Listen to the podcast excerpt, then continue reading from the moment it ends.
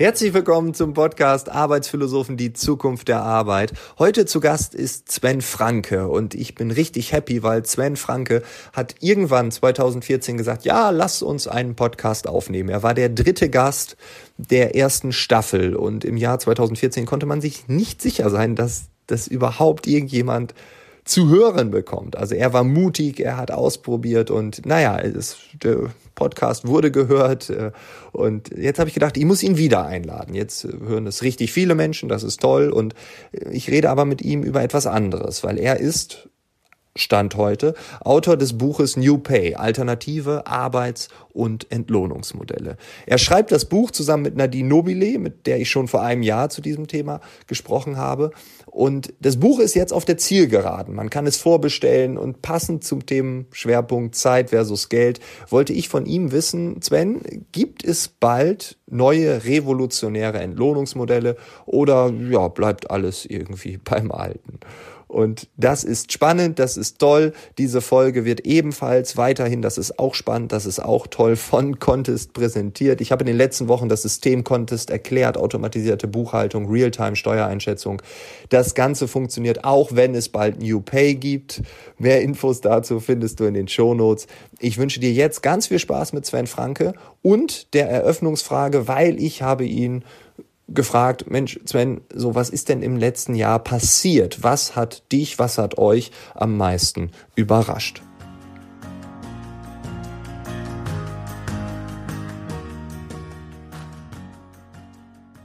Das sind, sind natürlich mehrere Aspekte, die uns am meisten überrascht haben. Wenn man auf den Inhalt des Buches schaut, ist es die Vielfalt der Modelle, die wir gefunden haben. Also wirklich so eine große Bandbreite und gleichzeitig die Offenheit der Organisationen, die diese Modelle ausprobieren. Also mit so einer Idee, ja, wir haben das Gefühl, das ist aktuell für uns das beste Modell. Hm. Es ist nicht kopierbar und gleichzeitig wissen wir gar nicht, ob es nächstes Jahr noch unser Modell ist. Also so ein auch so ein Gefühl oder so eine Ausstrahlung ist es permanent besser. Wir arbeiten permanent an so einem Gehaltsmodell. Das kannten wir aus den letzten Jahren, Jahrzehnten gar nicht, sondern es ging immer nur um dieses Thema Gehaltserhöhung, wo mache ich das Gehalt irgendwie fest, aber wirklich am Modell arbeiten gab es kaum. Und das hat uns sicherlich extrem überrascht. Hm. Und wenn du jetzt sagst, diese Bandbreite an mhm. Vergütungsmodellen? Also welche Modelle gibt es da? Weil ich mir wird so einfallen, du hast ein Grundgehalt oder hast ein Grundgehalt mit äh, mit Provision und da hört es bei mir schon fast auf, wenn ich jetzt mich nicht hinsetze und mehr darüber nachdenke. Ja, das ist ja der klassische Blick, ne? So das kennen wir alles. Klar gibt es ein Grundgehalt und das gibt es auch bei diesen Organisationen in irgendeiner Form beim Bonus wird es dann schon schwierig. Also das, was wir, das, was wir gefunden haben, ist wirklich so eine Bandbreite von Einheitsgehalt. Also alle verdienen dasselbe, plus eine mhm. Gewinnbeteiligung am Ende des Jahres, wenn Gewinn da ist, bis zu dem Thema Wunschgehalt. Der Mitarbeiter entscheidet völlig frei, was er verdienen will. Also man sieht, das ist eine Riesenspanne und dazwischen gibt es ganz viel. Dazwischen mhm. gibt Versuche, das Gehalt zu objektivieren. Das kennen wir auch aus der Vergangenheit mit Gehaltsbändern und so weiter. Ähm, jetzt probieren es Organisationen mit, mit einer Gehaltsformel zum Beispiel, wo man sagt, okay, was sind wichtige Aspekte für unsere Organisation? Und die drücken sich dann im Gehalt aus. Da war Buffer sicherlich einer der Vorreiter, wo man auf der Webseite ausrechnen kann, was man verdient. Ähm, bevor man überhaupt anfängt. Aber ganz viele Zwischensteps, also zu sagen, okay, wie hängt denn Arbeitszeit auch mit Vergütung zusammen? Oder hat das gar nicht so direkt was miteinander zu tun? Mhm. Ähm, wie hängt Freizeit mit Vergütung zusammen? Also wirklich so eine ganze Bandbreite. Oder wer entscheidet darüber, wer eine Gehaltserhöhung kriegt oder nicht? Also wer kann die beste Aussage in der Organisation zu der einzelnen Person treffen? Also man sieht, es ist so eine richtige, richtige Fülle. Wir waren insgesamt haben wir zehn Beispiele aus Organisationen im Buch. Hm. Und wenn du, wenn du jetzt, du hast das gerade schon gesagt, also wie kann man Zeit mit Arbeit verbinden? Mhm. Also welche Bandbreite gibt es dort? Also von Remote bis hin zu, ich sitze weiterhin 9 to 5 dort. Ähm, habt ihr dort auch so eine große Bandbreite gesehen? Mhm. Ja, dieses Thema Remote und ich sitze dort ist, glaube ich, erstmal unabhängig vom Gehalt zu sehen. Das ist, glaube ich, ein Aspekt. Habe ich diese Möglichkeit, remote zu arbeiten? Das wird ja in ganz vielen Organisationen dis diskutiert, auch in großen Organisationen. Das ist, glaube ich, gar kein Thema für Gehalt, sondern eher ein Thema für Führung. Ähm, dennoch haben wir beim Thema Zeit, Zeit und Geld, haben wir Lasse Reingans natürlich auch mit seinem mit seiner 25-Stunden-Woche. Der war ja bei dir, glaube ich, auch im Podcast. Mhm. Aber wir haben auch das Modell der Deutschen Bahn, die als erste, als erste Organisation zusammen mit ihrem Tarifpartner der Eisenbahnverkehrsgewerkschaft ähm, ein Wahlmodell ausgearbeitet haben. Und das ist, glaube ich, gerade für große Organisationen extrem spannend. Und also Wahlmodell heißt, ich kann dann entscheiden, mehr Geld oder mehr Zeit? Ja, genau so ist es.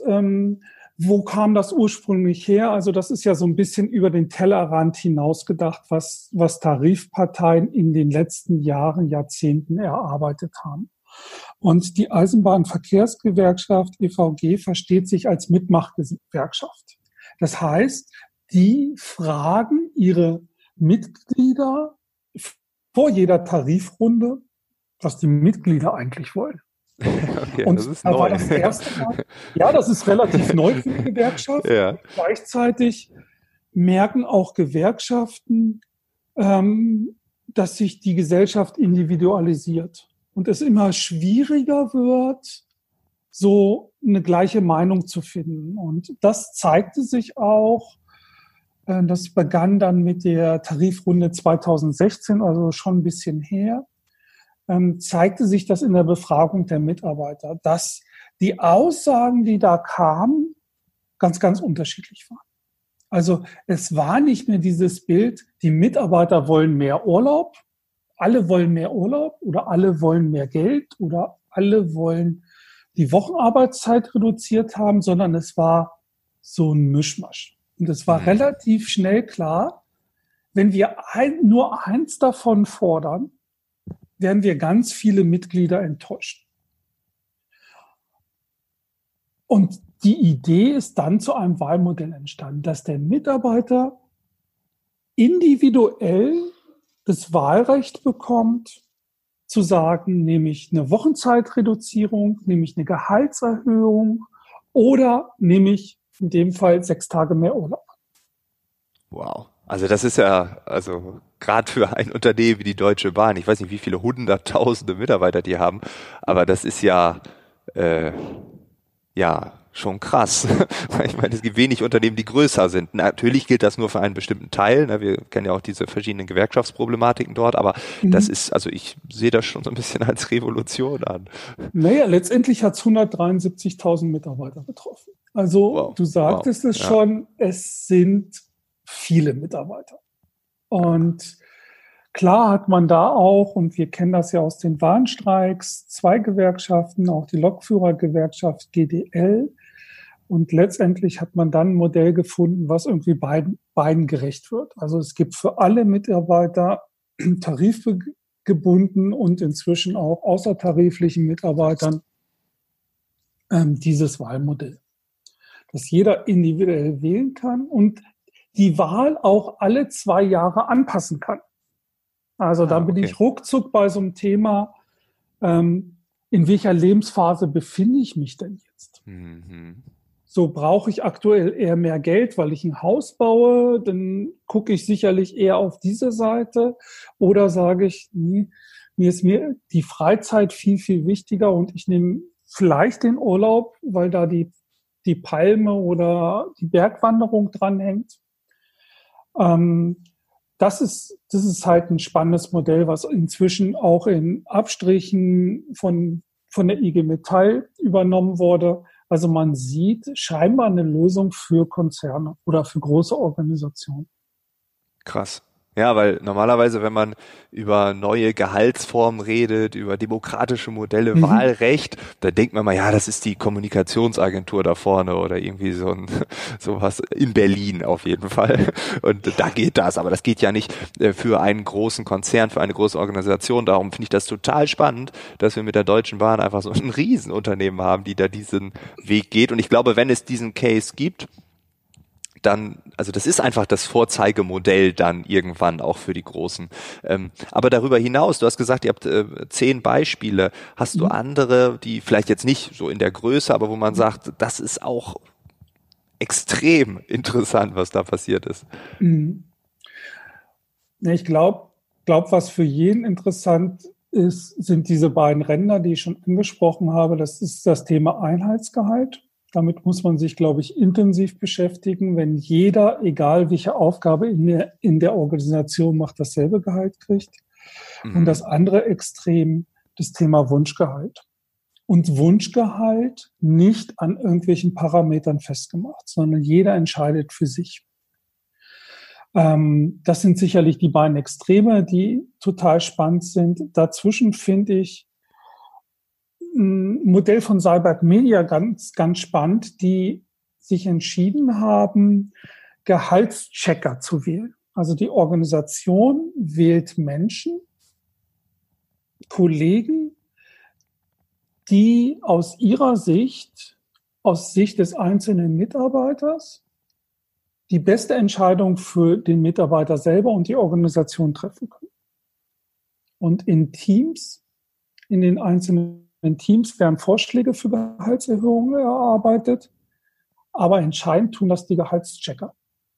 Also komplett losgelöst eigentlich von der klassischen HR-Abteilung, komplett losgelöst von der Geschäftsführung, entscheiden die, wer eine Gehaltserhöhung kriegt oder nicht. Das verlangt eine extreme, ja, eine extreme Offenheit auch in den Teams herrscht auch Gehaltstransparenz. Das ist ja noch so ein, so ein Punkt. Ähm, wir sind es nicht gewohnt, über Gehalt zu sprechen, geschweige denn, dass wir überhaupt eine Gehaltstransparenz haben. Das hat ganz mhm. viele Ursachen aus der Vergangenheit. Ähm, gleichzeitig wünschen wir uns, dass Gehälter fair und gerecht sind. Genau. Das ist, das ist glaube ich, so ein Wunsch, den, den jeder ja. hat. Und gleichzeitig muss man sagen, wenn man sich mit Gehältern beschäftigt, die sind weder fair noch gerecht. Ist das so? Ähm, also man kann versuchen, faire Systeme zu bauen und eine Transparenz reinzubringen. Aber wie sich der einzelne Mitarbeiter in dem System fühlt, ist ja auch tagesformabhängig. Und ich glaube, das, das kennen wir alle. Wenn du einen guten Job hast, dann guckst du auch nicht aufs Gehalt. Hm. Wenn du im Flow bist, guckst du nicht aufs Gehalt. Hm. Wenn es dir schlecht geht und du denkst, du kriegst hier nur äh, herausfordernde Jobs, würde ich es mal formulieren. Ja. Dann bist du ruckzuck dabei, dass du aufs Gehalt guckst. Also ja, du guckst eigentlich ja. nur in der Unzufriedenheit auf ein Gehalt. Und dann ist es nicht fair und dann ist es nicht gerecht. Hm. Ja, es und ist sehr stark, macht, ja.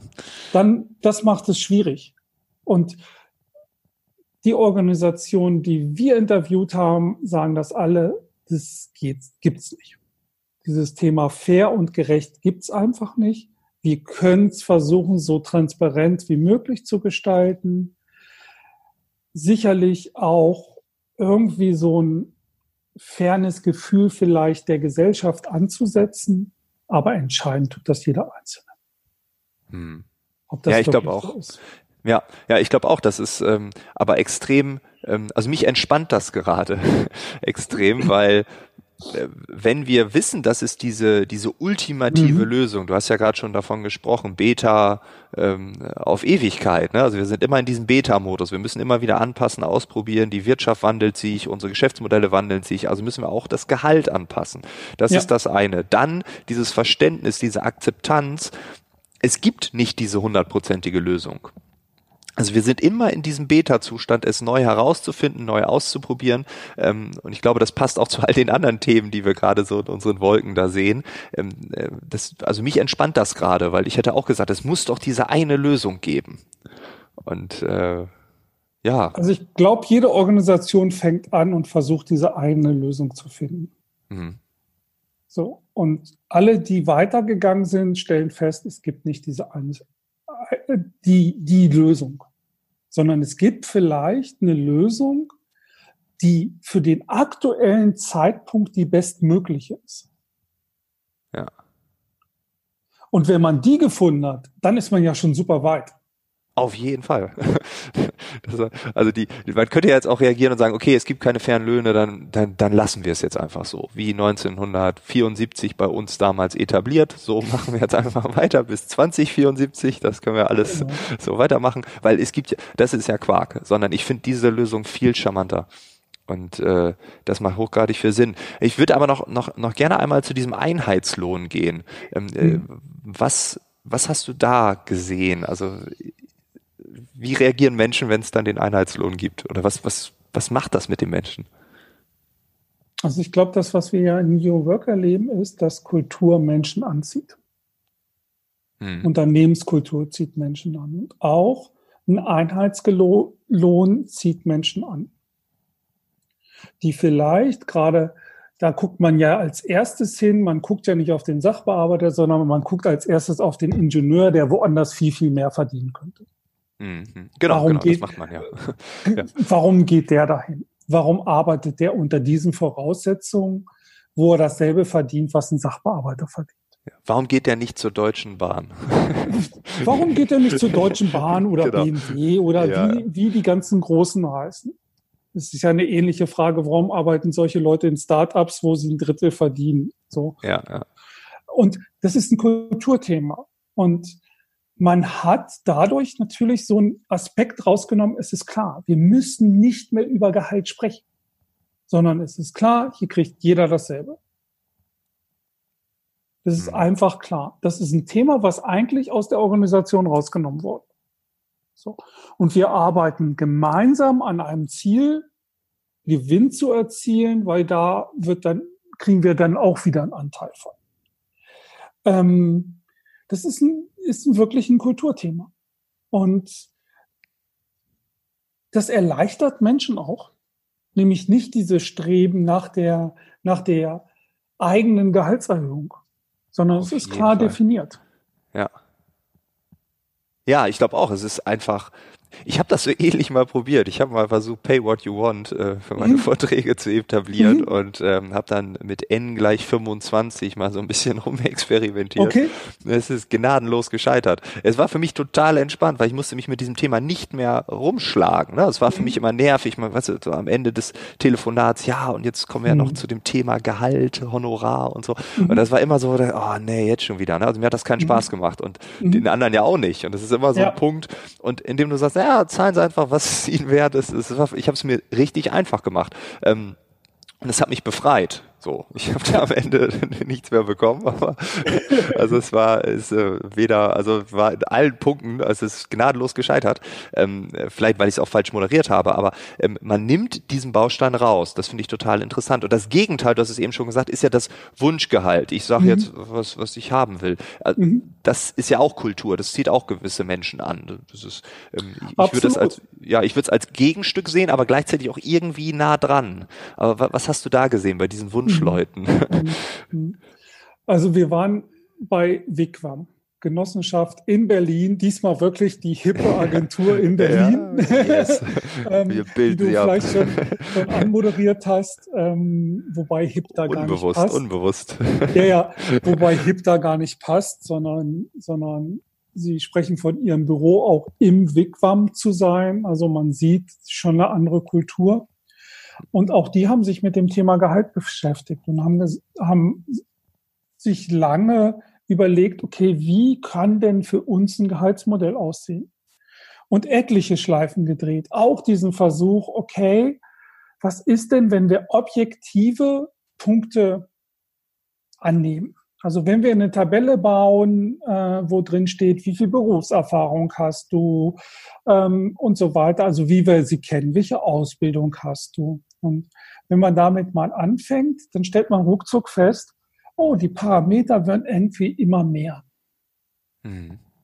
So, dann kannst du dich, kannst du die Frage stellen, was ist mit Leuten, die Kinder haben? Brauchen die mehr Geld? Wollen wir, wollen wir das unterstützen, dass unsere Gesellschaft bestehen bleibt. Ähm, Gibt es ja auch Modelle, ähm, die, die sagen, Mitarbeiter, die bei uns Kinder haben, kriegen mehr Geld. Ähm, also du kriegst immer mehr Aspekte und irgendwann war das so eine große, große Tapete, dass man festgestellt hat, oh, spannend. So, und mit jedem Mitarbeiter, der als Quereinsteiger dazukommt, hast du neue Aspekte. Stimmt, definitiv. ja. Also da war es so, was ist denn mit einer die in die Organisation kam und 20 Jahre Berufserfahrung als Architektin hat. So, hat erstmal gar nichts mit einer Agentur zu tun. Und dann dennoch fängt sie da dort an, weil es einen gewissen Grund gibt. So, wie ordnest du die in System ein? Da müsstest du wieder drum rumbauen. Ja, so, ja. Und sie haben sich dann komplett davon gelöst und hat, haben gesagt, okay, jeder schreibt auf dem Zettel mal das, was er verdienen will. Und jeder setzt seine eigenen Kriterien an. Hm. Das hört sich jetzt vielleicht einfacher an, als es ist. Das kann sich ja auch jeder Hörer mal fragen, was, was er auf den Zettel schreiben würde. Also was ist er sich auch wert? Das hat ja auch mit eigenem Wert zu tun. Hm. Ähm, welche Parameter, weil für sich selber will man, will man es ja irgendwie begründen können. Also welche Parameter setzt man denn selber an? Ja, die Dies, Frage, die ja ist ultra schwierig. So.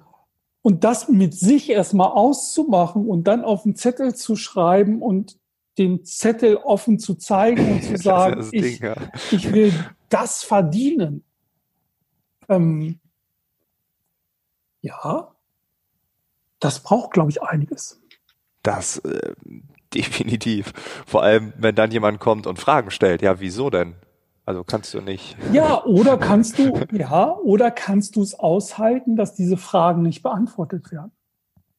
Sondern dass man absichtlich da nicht hinschaut, dass jeder komplett bei sich sein darf.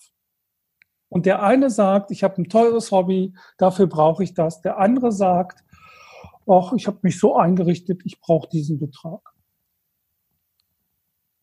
Ja, also du, ja. Also kannst ich, du das, kannst ja. du das aushalten? Kannst du das als Gesamtorganisation aushalten oder kannst du das auch als Individuum aushalten? Dass du siehst, okay, der schreibt jetzt einen größeren Betrag auf als ich. Das ist ultra schwierig. Also wenn, äh, wenn da jemand ankommt und sagt, ja, sorry, ich, hab, ich will mir einen Lamborghini kaufen, ich brauche jetzt irgendwie das Dreifache, da wird, das könnte ich nicht aushalten. Da würde ich sagen, sorry, aber dann kauft ihr keinen Lamborghini. Ähm, aber ja, ich verstehe das, dass Leute sagen, ja, ich habe mir vor 20 Jahren ein Haus gebaut, ich muss halt jedes Jahr 5000 Euro abzahlen, weil das ist richtig groß, das ist alles aus Marmor und so. Da würde ich auch sagen, ja, warum hast du das denn gebaut? Also auch historisch das auszuhalten, dass dort Entscheidungen getroffen sind aus bestimmten Gründen. Ja. Ähm, ne? Das ist, äh, ja. Und auch zukünftig getroffen werden. Also ich kann Oder ja so, den ja. Marmorpalast erst noch kaufen. Oder so, ja. Und keiner kann eingreifen, also. Und keiner kann eingreifen. Ja, ja.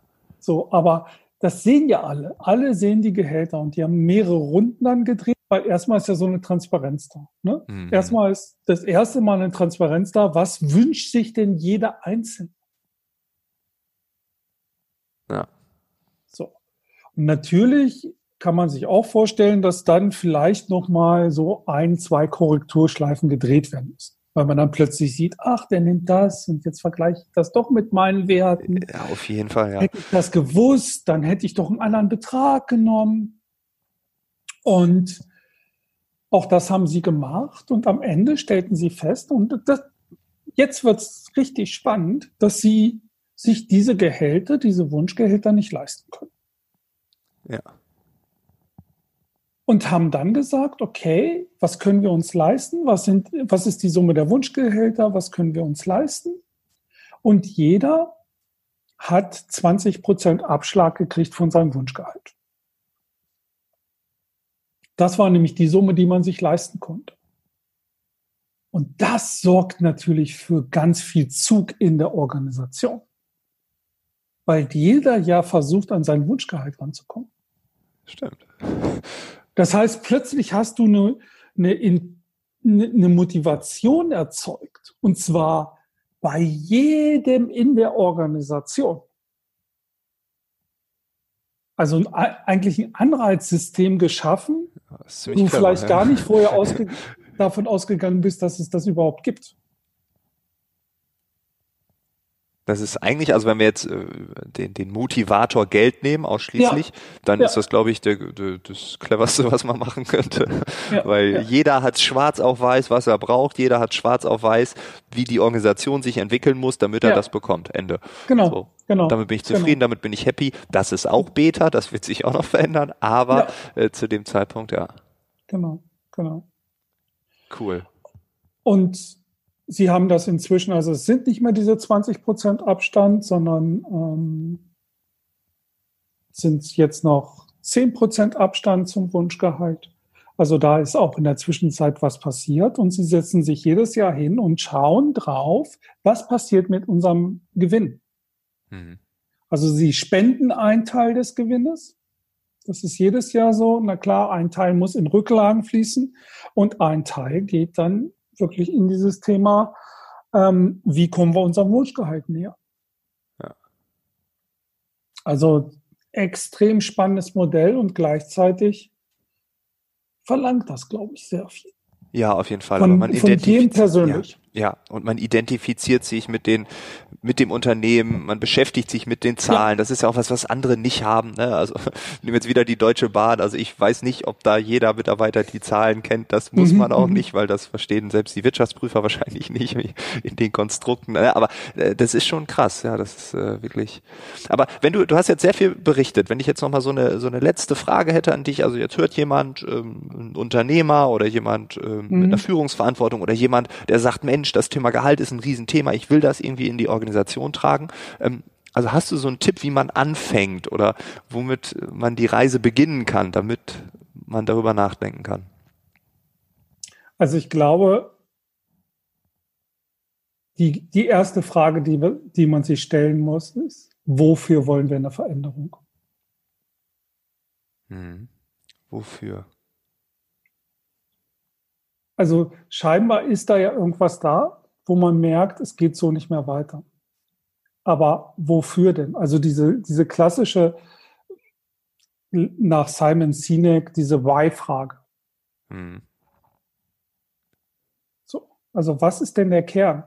Wo wollen wir denn hin? Und von dem Kern aus zu denken und zu sagen, okay, das sind die Aspekte, die aktuell wir verändern wollen wir vielleicht auch verändern müssen, weil sich der Markt verändert hat. Und dann zu schauen, okay, wie kann denn das für unsere Organisation gehen? Und das ist erstmal Arbeit, weil wir natürlich sehr schnell dabei sind, ja. ach, ich habe ein neues Modell. Oder ich habe da ein neues Modell gesehen. Und sich davon zu verabschieden, dass es diese Blaupausen gar nicht mehr gibt. Sondern zu sagen, Okay, ich kann mich inspirieren und kann mir Impulse holen, aber was passt denn wirklich für meine Organisation? Ja, und dann kann man, wie ich finde, als allererstes anfangen mit eurem Buch. dann, wenn man noch ein bisschen warten kann, wann kommt's raus? Das kommt am 19. Juni, liegt's in den Regalen in den Regalen, in jedem Bücherregal in Deutschland.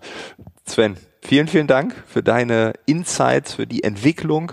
Ähm, ich darf nochmal verweisen auf das Gespräch mit Nadine. Ähm, das äh, ist in den Shownotes verlinkt. Ähm, also wenn man beides hört, dann äh, hat man das gesamte Bild und dann sieht man, glaube ich, auch die spannende Entwicklung beim Thema Gehalt, die wir gehen gerade. Danke dir, Frank. Das war das Gespräch mit Sven Franke. Die Revolution steht kurz bevor.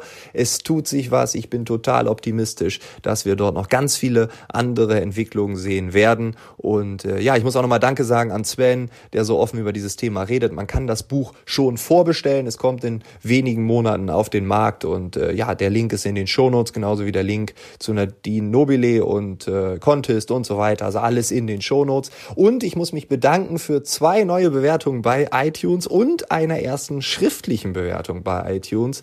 Fünf Sterne von Crashy, Ausrufezeichen, ein crazy Username ähm, mit dem Titel Perfekt investierte Zeit. Die Podcasts von Frank leben von Frank und seinen interessanten Gästen.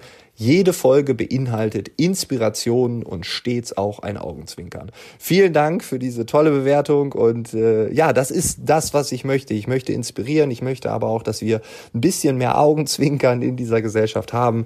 Ähm, das Ganze kann Spaß machen und äh, ja, also das ist mein Auftrag. Ich werde alles dafür tun, dass es so weitergeht und äh, ja, ich habe mir vorgenommen, in Zukunft die Bewertungen einfach vorzulesen, äh, nur die guten, das ist wichtig. Nein, auch die Ein-Sterne-Bewertung. Ich habe zum Glück noch keine keine, aber falls irgendwann eine kommt, falls du diesen Podcast überhaupt nicht magst, dann schreib eine schlechte Bewertung. Auch das werde ich vorlesen, dann ins Positive drehen, wenn ich es hinbekomme. Ach, das ist, das ist schon wieder so eine Challenge. Eigentlich möchte ich das nicht, aber jetzt habe ich es angekündigt. Naja, ähm, ein Mann, ein Wort, da muss ich jetzt durch. Vielen Dank, dass du den Podcast hörst. Ich wünsche dir einen tollen Tag, einen tollen Abend, eine schöne Woche, egal was. Auf jeden Fall hören wir uns wieder. Bis dahin, alles Gute. Ciao, ciao.